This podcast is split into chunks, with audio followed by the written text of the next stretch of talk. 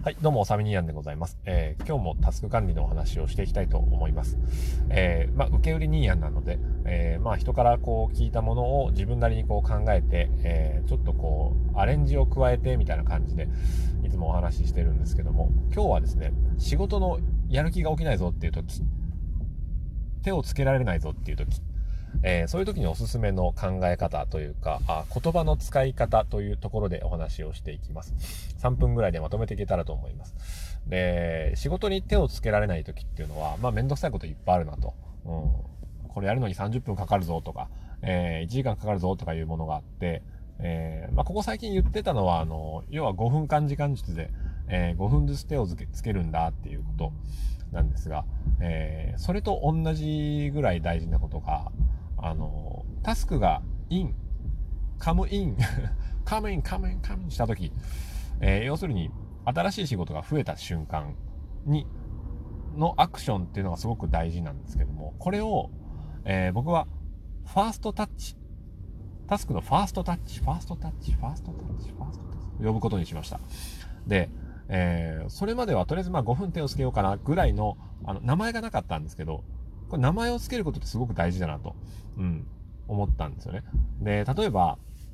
うん、僕よくあの契約書類がやってくるんですけども、僕の机のとこにボン来て、うわ、また来たよ、もういいよ、処理めんどくさいよっていう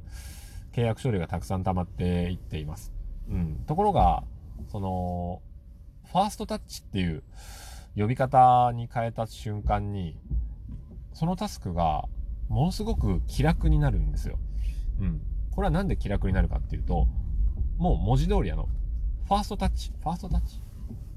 つまり、最初のタッチなんですよね。うん。あの、やってきた仕事に対して、最初のタッチがあるということは、まあ、セカンドタッチ、サードタッチがある。というふうに、自然と人はこう予測してしまうわけで、ファーストタッチ何しようかなって。とりあえずファーストタッチしようって、えー、思うんですよ。うん。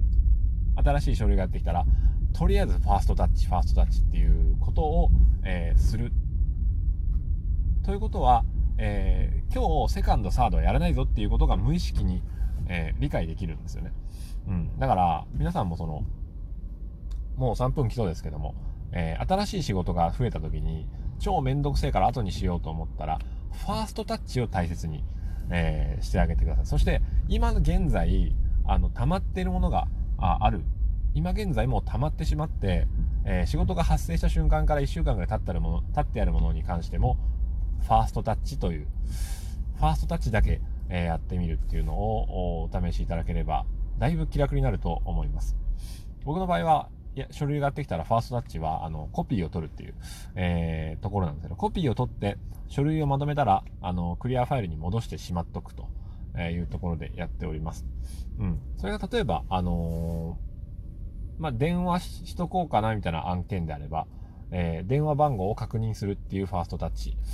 でもいいし、えー、何かこう、金額明細をくれって言われたら、あ金額についてまとめておく、うん、メモを作っておくっていうのがファーストタッチもいいわけですし、うん、ちょっと3分、えー、超えてますけども、このままお話ししていきたいと思います。他にはファーストタッチでいくと、まあ、発注関係の業務っていうのがあるわけですけども、発注関係の業務で、えー、まあ、ちょっと間があるものについては、えー、今日発注書を作っておくっていう、うん、のがファーストタファーストタッチであったり、うん。間がないものはやってしまいますけど、間があるものは極力ファーストタッチだけして、えー、後に、まあ、送るということで、この、何が、えー、今日はお伝えしたいかっていうと、ファーストタッチって呼ぶことによって、えー、セカンドサードがあ自然とあるぞっていうあるぞっていうのは今やらなくていいステップなんだっていう、うん、このファーストっていう呼び方は非常に効果的なんじゃないかなと思います。ということで皆さんもあのやる気の出ない仕事にはファーストタッチだけすると、